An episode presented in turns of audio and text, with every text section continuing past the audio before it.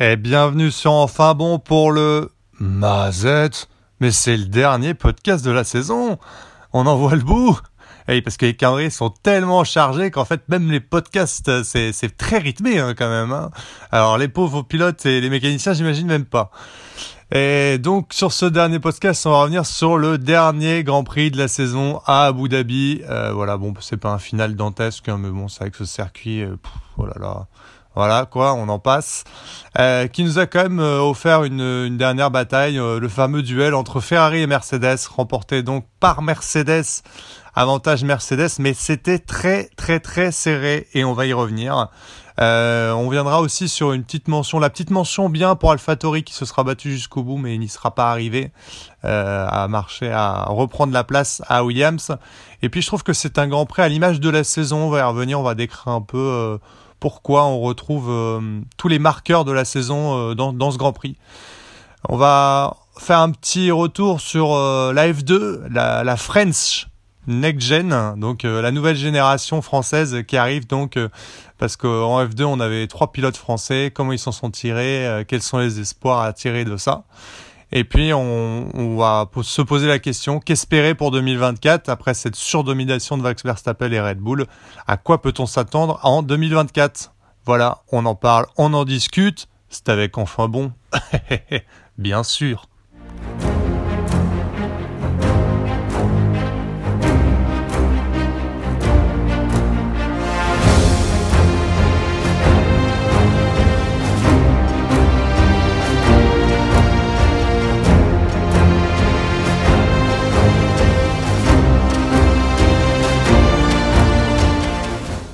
Et on revient tout de suite sur le duel euh, Ferrari-Mercedes. Alors c'est vrai que euh, Ferrari avait toutes les clés en main pour euh, terminer Mercedes, comme on dit, à Abu Dhabi, puisque Ferrari était sur une pente quand même ascendante.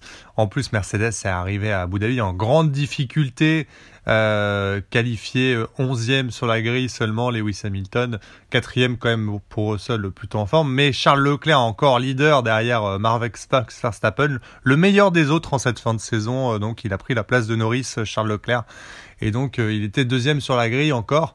Mais euh, le problème chez Ferrari, Sainz a complètement abandonné. Il est parti boire sa petite tequila, Ramon. Euh, tranquille, bon, il était en vacances déjà euh, et il s'est qualifié 16e sur la grille, euh, donc des qualifications, il passait complètement à travers ses qualifications. Et derrière, il n'a pas été aidé par une stratégie de Ferrari qui est un, pur troll. on n'a pas compris, honnêtement. donc c'est vrai qu'il n'avait pas un grand rythme et qu'il fallait remonter de la 16e place. C'est un circuit où en plus c'est un peu compliqué de dépasser, hein, faut pas se le mentir. Et il a été donc amené à faire une stratégie où il est parti en pneus durs on l'a refait rentrer au tendre pour remettre des pneus durs.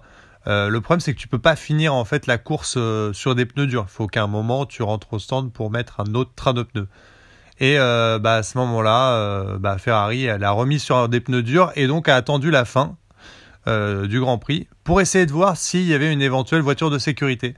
Sauf que, euh, bah, honnêtement, euh, la, voiture de sécurité, euh, l'apparition de voitures de sécurité à Abu Dhabi, le, pourcentage est très faible. Hein. C'est pas un circuit, c'est un circuit très large, pas très très exigeant au niveau pilotage, et donc on se retrouve rarement avec une voiture de sécurité, sauf en 2021. Euh, voilà. Mais, euh, mais donc vraiment une stratégie euh, très douteuse de Ferrari qui est un peu sabordé Sainz qui déjà s'était sabordé tout seul en qualification. Donc inutile. Donc à la fin on est obligé de le faire rentrer au stand forcément puisqu'ils ont poussé cette stratégie à voiture de sécurité. Et bon bah il est ressorti, je crois qu'il a terminé 18ème je crois. Enfin bref un Grand Prix complètement raté pour Sainz et pour Ferrari. Sur ce côté-là, heureusement que bah, Leclerc, lui, a fini terminé deuxième et donc a assuré 18 points à la Scuderia. Heureusement que Russell a donc euh, terminé euh, troisième et Hamilton neuvième pour apporter les quelques points leur permettant de rester au contact de Ferrari et terminer avec trois petits points d'avance. George Russell, George Parlons-en de ce petit George qui euh, donc domine légèrement Hamilton en cette fin de saison. Hamilton encore sous l'eau en qualification, qualifié seulement 11e quand Russell est 4e. C'est Russell qui a mené Mercedes et sauvé Mercedes en cette fin de saison pour le coup euh, sur ce dernier Grand Prix. Donc euh, en s'adjugeant cette troisième place euh, qu'il a eu sur le fil face à Sergio Perez. Hein. Sans la pénalité de Perez, ça ne passait pas. Hein, il perdait 3 points et c'était Ferrari qui était devant. Et donc la pénalité de Perez, elle a vraiment animé cette, cette fin de Grand Prix. voilà, donc Perez, ce sagouin évidemment, qui est venu percuter Norris voilà, inutilement sur un dépassement alors qu'il était en pleine remontée et que de toute façon il l'aurait mangé puisqu'il était beaucoup plus rapide que Norris. Et puis euh, voilà, il va dépasser Russell. Sauf que voilà, il prend 5 secondes de pénalité et Russell arrive à rester donc à peu près 4 secondes, je crois, en passant la ligne de, de Perez. Et il récupère cette troisième place, ô combien importante, on vient de le dire, puisque sinon euh, il perdait 3 points. Euh, et ces 3 points, bah, ça les mettait à égalité avec Ferrari, sauf que Ferrari a fait plus de deuxième place et donc, euh, ils auraient terminé devant la Mercedes.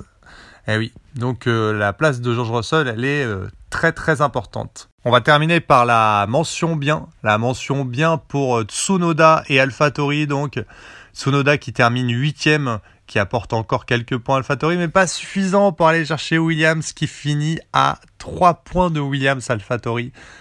quelle fin de saison, quelle saison particulière quand même pour AlphaTauri qui aura été euh, catastrophique toute la saison et qui aura amené des évolutions lui permettant de repasser devant euh, Alfa Romeo et devant Haas pour terminer à cette huitième place et à quelques encablures donc de Williams. Williams a eu très très chaud.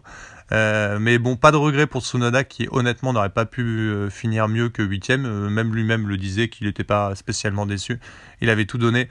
Euh, voilà une saison très particulière pour AlphaTauri qui, qui termine finalement euh, en tant que septième meilleure écurie euh, du plateau en fin de saison, sauf qu'elle a été plombée par évidemment son début de saison catastrophique. Allez, on bascule maintenant sur le Grand Prix, donc un Grand Prix à l'image de la saison, je trouve. Une 19e victoire de Verstappen. Bah écoutez, c'est représentatif de la saison. Max est là, il est intouchable il part en pôle, il est jamais inquiété, il se balade. Euh, euh, voilà, quelquefois, il fait quand même des retours euh, pendant le Grand Prix où tu as l'impression que c'est assez inquiétant, qu'il y a quelque chose sur la voiture qui va pas marcher, mais en fait, non, non, il est tranquille. Voilà. Un, Grand Prix à l'image de la saison pour Max. Ferrari très proche, mais comme d'habitude, Ferrari a alimenté la flamme donc via Leclerc principalement sur euh, son train de pneus médium, mais dès qu'on est passé sur des durs, bah, le rythme il a été créé, on le voit bien, il y a 3-4 dixièmes par tour, euh, Ferrari n'est plus dans le coup sur les pneus durs, alors que, euh, alors que bah, sous, sous pneus médium, je crois que Leclerc restait à moins de 2 secondes de, de, Max Verstappen, et donc restait à portée de tir. Mais voilà, donc pas de rythme sur les pneus durs, c'est le reflet un peu de toute la saison. Et puis, euh, bah voilà, euh, toujours un petit problème euh, chez Ferrari. Donc là, on avait soit une stratégie douteuse, soit une Ferrari pas fiable, soit voilà. Et là, donc c'était Carlos Sainz aux abois, complètement en qualification, et puis une stratégie qui n'a ni queue ni tête sur lui. Bon, après, de toute façon, il était, c'est qu'on n'attendait pas grand chose non plus de Carlos Sainz ce week-end par rapport à sa qualification et par rapport à son rythme d'origine. Un Grand Prix à l'image de la saison aussi pour Pérez. Euh, Pérez, voilà, encore une qualification ratée. Neuvième sur la grille seulement, pendant que son coéquipier, évidemment, est en tête. Condamné à une remontada. Et euh, évidemment, bah, quand il fait une remontada, le forceur, comme on l'appelle, euh, il vient tasser euh, complètement Norris, le pousser hors de, hors de piste. Et il vient écoper de 5 secondes de pénalité. Je trouve que c'est quand même un beau reflet de cette saison aussi. Voilà cette condamné à une éternelle remontada le dimanche, Sergio Pérez, alors qu'il est la voiture pour, euh, se battre aux avant-postes, malheureusement. Alonso toujours rayonnant derrière, euh, voilà, euh, une Aston Martin, même si l'Aston Martin n'est pas à son max, lui, Alonso est au max et, et offre quand même des points très précieux à Aston Martin dans cette fin de saison. McLaren à l'affût avec un, vrai différentiel toujours le dimanche donc entre Piastri et Norris. Si les deux sont à peu près au même niveau en qualification, euh, voire même Piastri parfois étonnant devant Norris. Euh, le dimanche, euh, Norris a une maîtrise de la course et du rythme de course et de la dégradation pneumatique largement supérieure pour l'instant à Piastri. Et là encore une fois effacé. Ça aussi c'est à l'image de cette saison. Hein. C'est Piastri a un apprentissage à faire sur euh, l'usure des pneus, mais le rythme pur est là en tout cas. Et puis euh, une autre euh, image forte de ce Grand Prix qui est à l'image de, cette saison, ce sont les qualifications encore très compliquées de Mercedes. Mercedes qui part loin sur la grille. Alors quand c'est pas Hamilton, c'est Russell. Quand c'est Russell, c'est Hamilton. Bref, il y en a toujours un des deux qui, est très mal classé quand c'est pas pas directement les deux en qualification. Et donc, euh, l'une des deux Mercedes ou les deux Mercedes sont obligés de faire une remontée euh, sur, euh, sur la grille lors du dimanche. Et voilà, ils sont condamnés à, à, faire ça. Et malheureusement, c'est ce qui leur a coûté beaucoup de points cette année, en tout cas la possibilité de, de mieux se placer aux avant-postes. Allez, maintenant, on fait un petit tour sur la Next Gen French, la nouvelle génération française qui arrive, puisqu'on a un beau vivier en F2, donc euh, le pinacle euh, pour aller en, en F1, avec Théo Pecher. Qui ça? Théo Pecher. Ah, Théo Pourcher. Non, Théo Pecher. Théo Pourcher, donc vainqueur du championnat de F2 cette saison. Vainqueur enfin. Enfin, pourquoi? Parce que bah, Théo Pourcher, c'est sa troisième saison en F2. Euh, alors, il a toujours été euh, au top, hein, Théo, Théo depuis son arrivée. Il est encore très jeune, hein. Je crois qu'il a 20 ans. 19 euh, ou 20. Théo Pourchère qui est arrivé très tôt en F2 et qui, dès, son arrivée, a performé. Il a gagné une course dès son arrivée en F2 dans son premier championnat.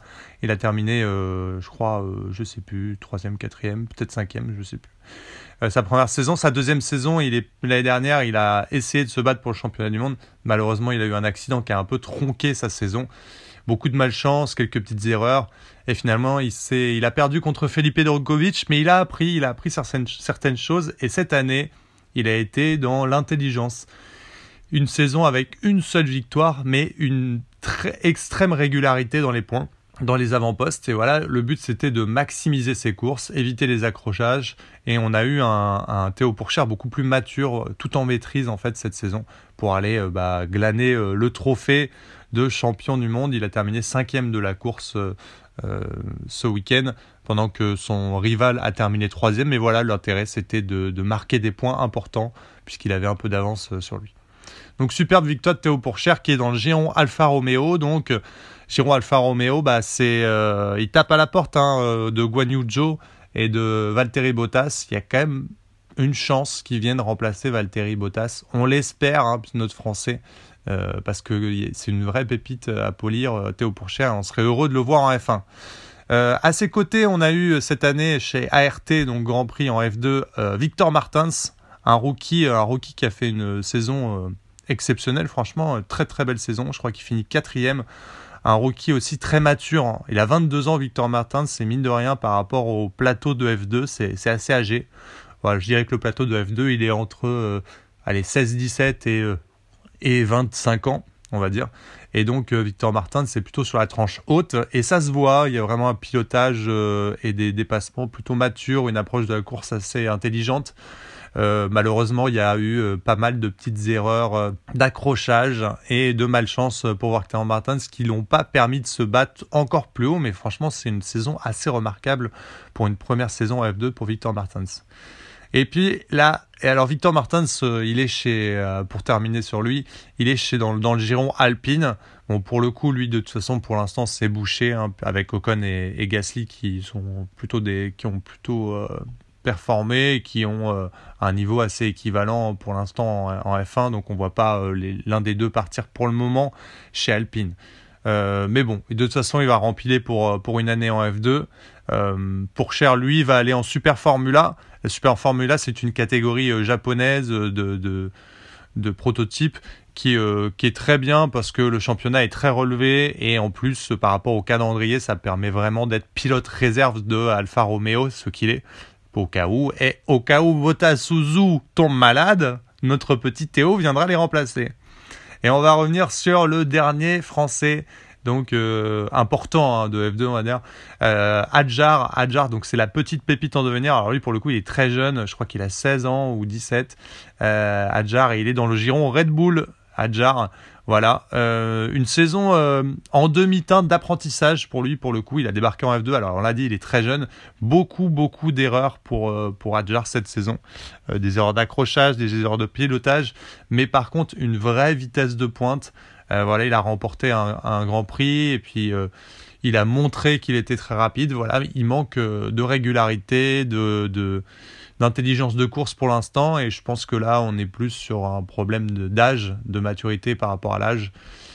Mais attention, il est dans le giron Red Bull. Eh, Sergio, Sergio, tu le vois venir? Attention, attention Allez, pour terminer donc ce podcast, on va se poser la question qu'espérer pour 2024 Qu'espérer? Euh, bah écoutez, déjà 10 euh, secondes de silence pour, le, pour la participation très probable de Logan Sergent au championnat. Donc voilà, euh, comme il s'est un peu repris, c'est vrai, en fin de saison, il est fort possible qu'il rempile avec, avec Williams. Voilà, on a opéré les 10 secondes, on va dire, on va un peu plus vite. Hein. Donc voilà, donc euh, j'avoue, moi j'avoue que j'aurais aimé que Mick Schumacher il prenne sa place, qu'il revienne en F1 parce que je pense qu'il y avait un petit potentiel chez Mick. Euh, chez Williams, mais non, bon, je pense que Logan Sargent va rester. Il a sauvé sa saison parce que c'est vrai que c'était un peu mieux sur les trois derniers Grands Prix, mais enfin avant c'était une catastrophe. Euh, il se rapproche un peu plus de d'Albon. Euh, donc c'est vrai, bon, euh, pourquoi pas euh, lui, laisser sa chance. bon, l'écart cette année était trop important aux avant-postes. On l'a vu, Red Bull était impressionnant. Alors comment on peut se projeter sur l'année prochaine? Red Bull a commencé cette saison avec une seconde à peu près d'avance sur tout le plateau. Enfin, sur la deuxième écurie du plateau. Quand une écurie commence le Grand Prix de la saison avec une seconde, euh, je crois que d'ailleurs c'était Russell euh, très euh, pragmatique là-dessus qui avait dit Red Bull va gagner tous les grands prix de la saison. Bah oui, parce que c'est vrai qu'une seconde c'est pas rattrapable, on le sait. Hein. Donc environ, il faut compter qu'une écurie peut revenir, peut gratter environ 5 dixièmes, la moitié d'une seconde au cours d'une saison. Voilà, avec les évolutions. Parce que quand elle gagne du temps, elle, Red Bull se tourne pas les pouces. Donc évidemment, l'écart se fait plus ou moins, mais comme elle a une plus grande marge, elle peut aller gratter jusqu'à 5 euh, dixièmes. On l'a vu en fin de saison, ça se rapproche quand même. C'est pas les mêmes écarts qu'en début de saison. Mais voilà, Red Bull n'était pas touchable et malheureusement Red Bull n'a probablement pas touché sa voiture, ne l'a pas fait évoluer depuis la mi-saison. Donc honnêtement, il faut pas être un grand parieur sportif pour savoir qu'en 2024, l'ultra favori c'est Red Bull, que il y a très peu de chances qu'une voiture arrive même au même niveau que Red Bull l'année prochaine. Je pense que Red Bull va avoir un, avantage certain sur l'ensemble du plateau. Il n'y a pas de règles significatives qui viennent bouleverser le règlement. Donc on s'appuie à peu près sur la même voiture et donc l'année prochaine la Red Bull sera probablement favorite et Max Verstappen aussi. On espère simplement que euh, bah, les concurrents directs vont se rapprocher un petit peu.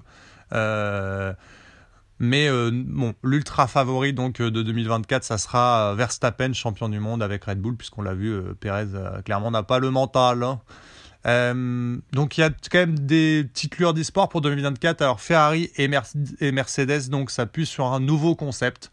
Ça veut dire qu'ils vont complètement transformer la voiture telle qu'elle est. Voilà, ils considèrent qu'avec la voiture actuelle, ils peuvent pas aller chercher Red Bull. Ils ont raison. En tout cas, ça va prendre des années pour rattraper le retard. Et donc, ils ont envie de changer de concept tous les deux. Ils jettent à la poubelle, puisqu'on le sait, Ferrari et Mercedes, eux, l'objectif, hein, c'est de se battre pour le titre de champion du monde. C'est pas de finir deuxième ou troisième. Ces deux écuries, elles sont là pour la victoire uniquement. Donc euh, voilà, ils ont décidé de jeter à la corbeille le papier de conception de l'aérodynamique et hop de repartir sur un neuf. Alors euh, bah c'est euh, qui tout double, hein, j'ai envie de dire. Hein. Soit ils ont bien compris ce qui fonctionnait, ils conçoivent, une voiture qui euh, va revenir complètement aux avant-postes, et c'est possible. Soit il euh, n'y a pas de changement, et, ou alors c'est une catastrophe, et il faut euh, revenir au concept précédent. On va voir. Et en tout cas, lueur d'espoir qu'une de ces deux écuries vienne batailler avec Red Bull. Et puis, deux écuries à surveiller, Aston Martin et McLaren, qui sont en progression constante. Donc, McLaren qui a fait une saison, c'est du grand n'importe quoi. Hein. McLaren euh, aux abois, donc on le rappelle, pendant toute la saison. Et puis à la mi-saison euh, qui amène euh, bah, l'évolution de, sortie de on ne sait pas où. première lueur d'espoir en Autriche et puis en Grande-Bretagne ils finissent ils sont deuxième et troisième sur la grille deuxième et quatrième à l'arrivée c'est n'importe avec une, un gros rythme de course incroyable c'est voilà le, turnover de la saison de game changer de la saison j'ai envie de dire euh, voilà, McLaren euh, qui a complètement retourné la situation et qui a amené une belle phase de progression quand même. Tout comme Aston Martin qui a quand même euh, démarré en fanfare et qui a un peu baissé de rythme, mais qui a quand même engrangé un certain nombre de points et se montre quand même dangereux pour Ferrari et pour Mercedes. Donc ces deux écuries aussi à surveiller sur les évolutions, on va voir comment elles progressent. Voilà, si on doit faire un quatuor de, des, des quatre équipes à surveiller, c'est celle-là parce que bah, Alpine, bah, c'est un budget qui est significatif, un colossal même, mais le rendement il est complètement à côté de la plaque. C'est la grosse déception hein, pour moi, c'est clair, de la saison. Euh, Alpine pour l'instant n'est pas du tout au niveau du budget qu'elle met et, je crois que bah voilà ils sont en interne ils sont en train de se restructurer mais je voilà est-ce qu'il y aura un changement dès l'année prochaine? Ça m'étonnerait beaucoup en plus on n'a pas parlé de nouveaux concepts ou autres on espère que Alpine engrangera plus de points et sera un peu mieux classé avec un meilleur travail euh, sur la stratégie, l'aérodynamique, la fiabilité en général. Il y a tout un travail à refaire, mais euh, c'est pas maintenant qu'on va pour l'instant le voir dans les top 3, je ne pense pas. Voilà, donc euh, bon bah voilà, je t'ai bien bien bien niqué ton ta saison 2024. Hein. Tu pensais que ça allait être intéressant et tout. En fait, je t'ai clairement dit que Max Verstappen serait champion du monde. Euh, voilà, mais comme je te dis, on ne sait jamais. Ferrari et Mercedes toujours à l'affût. Et puis il pas faut pas oublier que ces deux écuries, autant Ferrari que Mercedes, ont quand même un duo de pilotes assez impressionnant. Et ça, ça compte. Rendez-vous donc en 2024. Euh, bon, on en parlera, mais euh, soit je ferai un podcast. Euh, je vais faire un petit bilan. Alors généralement, le bilan, je le fais par écrit. c'est aussi une, autre manière de, d'alimenter le blog hein, quand même, plutôt que de faire des podcasts. Mais on verra. Si vous insistez, je le ferai en mode podcast. mais bon, ça, ça, vous de voir. Je, je, je ferai un petit sondage pour ça. Allez, à très vite. C'était quand même une très belle saison de bataille. Hein hormis euh, la domination de Max. On se revoit l'année prochaine en 2025 avec enfin bon, bien sûr.